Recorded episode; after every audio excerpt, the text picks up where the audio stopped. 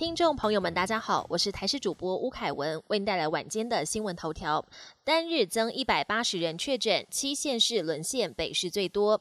国内新冠肺炎疫情持续扩大，单日新增一百八十例本土确诊病例再创纪录。这回一共有七个县市沦陷，其中以北市的个案最多，单日染疫人数多达八十九人，当中更有四十三人都是跟万华有关联性。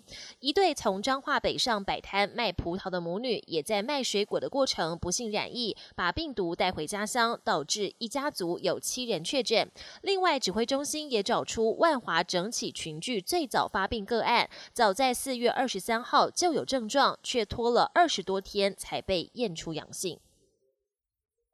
室内五人聚会全停，指挥中心表示不包含同住者。双北市防疫升为第三级，要求室内禁止五人以上活动。有民众忧心，这样还能外出用餐吗？万一同住的本来就超过五个人，该怎么办？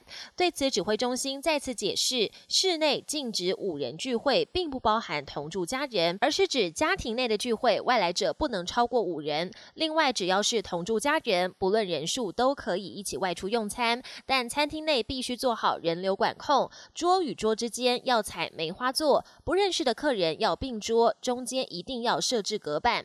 整个室内人数总共不能超过一百人，否则将会被开罚，最高三十万元。双北市防疫升级，国中会考如期举行。疫情拉警报，双北市今天下午开始防疫升为三级。教育部长潘文忠表示，正在举行的国中会考如期举行，但全台考区防疫也会跟着升级，包括考生离开考场还是必须把口罩戴上。会考第一天终于落幕，教育部统计，此次会考有一百三十名考生受到疫情影响，三人确诊，一百二十六人必须参加月底补考。虽然考区防疫措施非常严谨，但全台还是有九十七名考生出现咳嗽、发烧等症状，让许多考生的家长非常担心。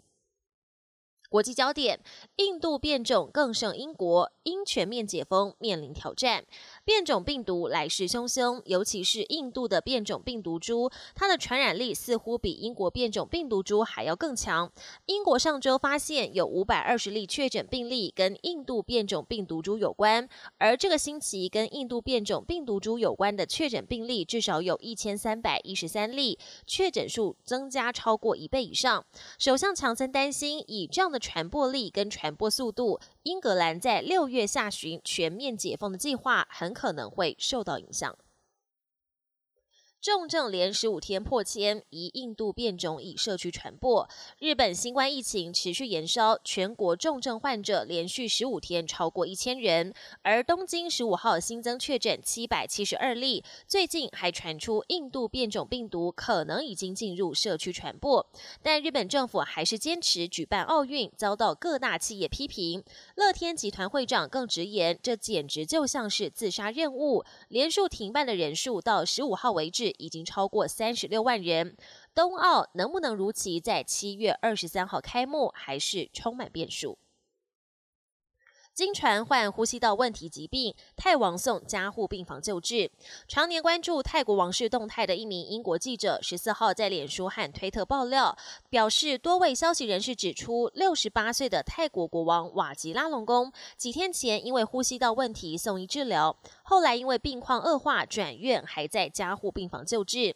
表示目前没有迹象显示泰王病况危及生命，但呼吸道问题可能和新冠肺炎无关。泰国王。室至今对这个问题则是没有回应。本节新闻由台视新闻制作，感谢您的收听。更多内容请锁定台视各节新闻与台视新闻 YouTube 频道。